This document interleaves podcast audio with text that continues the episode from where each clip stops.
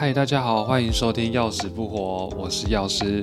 先跟各位报告一下，因为我现在在做牙齿矫正，所以有一些发音会比较不清楚，再请各位见谅哦。在这个节目里，我会分享医药相关的历史，还有知识啊，还有相关的时事。另外，我也会邀请周遭有趣的人来增加这个节目的多元性，可以多听听不同的想、不同的想法，还有不同的人生经验。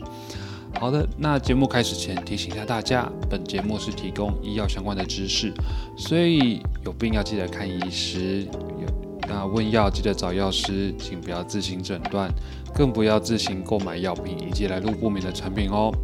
好，那我们第一集不讲别的，就讲武汉肺炎。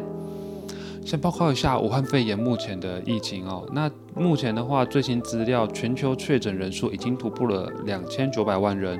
而死亡人数则是突破九十三万人。大家之后可以上卫生福利部网站查询最新的资料。好的，那关于武汉肺炎，我想大家一定耳熟能详，但还是简单介绍一下它是什么吧。武汉肺炎在国际上的命名是 COVID-19，是来自 coronavirus 和 disease 以及它出现的二零一九年作为名字的一部分。但我们是自由的台湾，所以我还是会叫它武汉肺炎。武汉肺炎是由新型冠状病毒引起的疾病。先说一下，冠状病毒是一种具有外套膜的单股正链 RNA 病毒，外表为圆形的，在电子显微镜下可以看到类似皇冠的凸起，所以才会叫做冠状病毒。但这次的武汉肺炎病毒呢，因为它的特性。不同于我们过去呃已知六种会感会感染人类的冠状病毒，所以才称它为新型冠状病毒。那武汉肺炎的起源呢，是在二零一九年十二月三十一号，武汉市的建委会有公告二十七例的肺炎群聚病例，那其中七例的病情严重，经过专家进行会诊后，研判是病毒性肺炎，且与华南海鲜市场有关联。同一天，台湾知道这这件事情后呢，就向 WHO 通报这件事情，但 WHO 就 OK OK，I get it。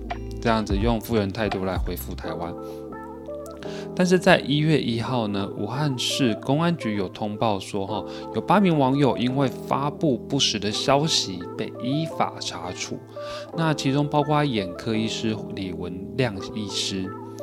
后来呢，在一月多这段时间呢，有许多国家相继出现确诊病例，其中包括韩国、美国、新加坡、越南，当然还有台湾。那直到一月三十号，世界卫生组织 WHO 才宣布武汉肺炎疫情构成国际突发公共卫生事件。后来 WHO 在三月十一号才宣布武汉肺炎是大流行性疾病。但 WHO 秘书长谭德赛仍表示对中国防疫相当有信心，而且还表示肯定哦。好，结果这下好了。武汉肺炎造成全球大流行哦，那当然大家对 WHO 的的印象就非常非常的负面，也难怪也会有网友戏称 WHO 改名干脆改名叫 CHO 好了，嗯，真心觉得网友是蛮幽默的啦。好，那讲回来台湾的状况，从二月七号开始就有限制入境等等相关的法规，也有说明说从哪一些地区入境台湾的人要注意哪些事项，而且从国外回来的人一定要居家检疫十四天。另外讲一下口罩，先谢谢国家口罩队辛苦的口罩配送人员、邮差、在药局工作的人员，以及当时候帮忙包装的口罩职工们。台湾在一月底就禁止口罩出口。并且征用国内口罩，优先供应给国内的民生还有防疫需求。那二月六号呢？那指挥中心就有实施口罩实名制。这一天我印象非常深刻，因为隔一天二月七号就是我的生日了。那当然第二天而已，发口罩当然一定是一阵还是一阵混乱啊。那民众不守不守口罩规则。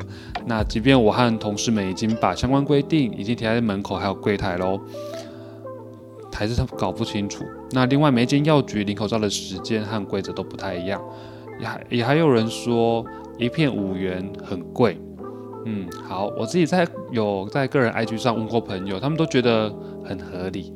毕竟现在是属于非常时期啦，而且在供不应求的状况下，本来就比较贵了。那难道都不用计算到厂商那边的成本吗？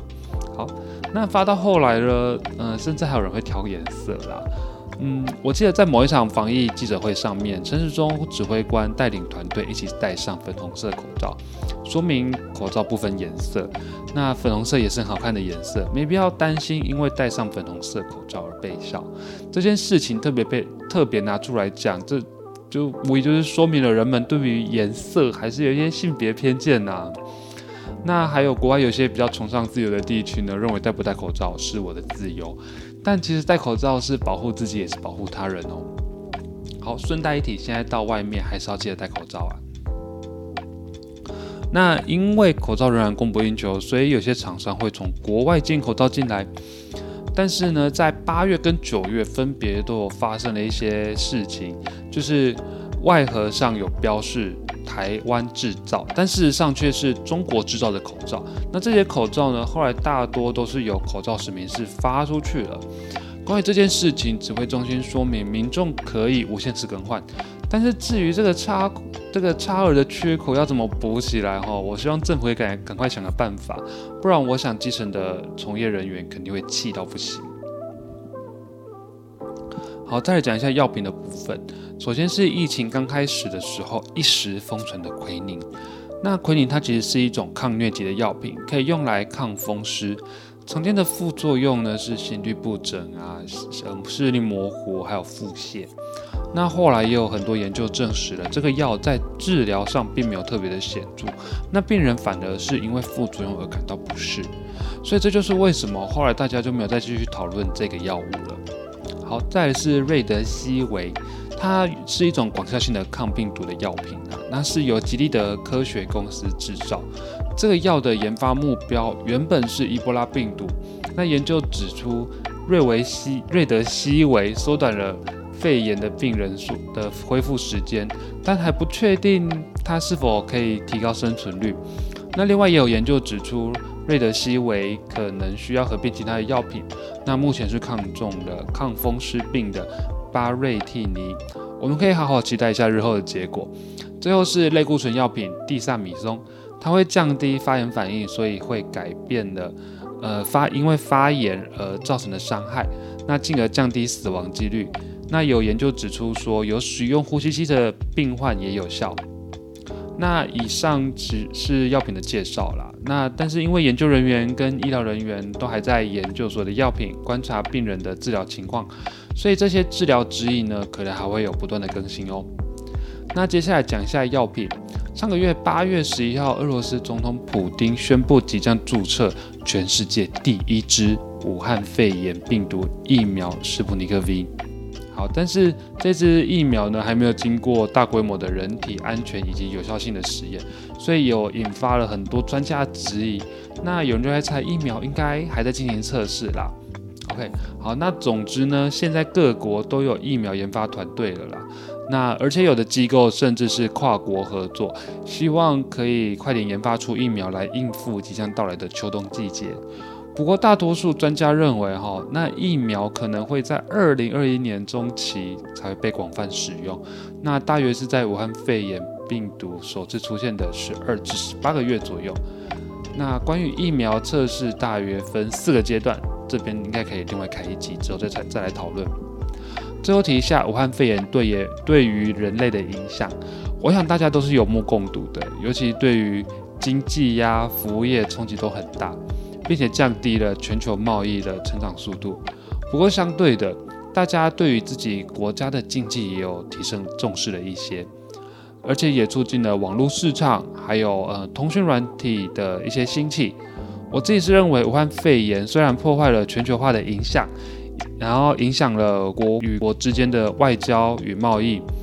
但是增加了国人之间互相扶持的情感，也让原本工作的速度放慢脚步，可以有更多的时间与自己重视的人好好相处。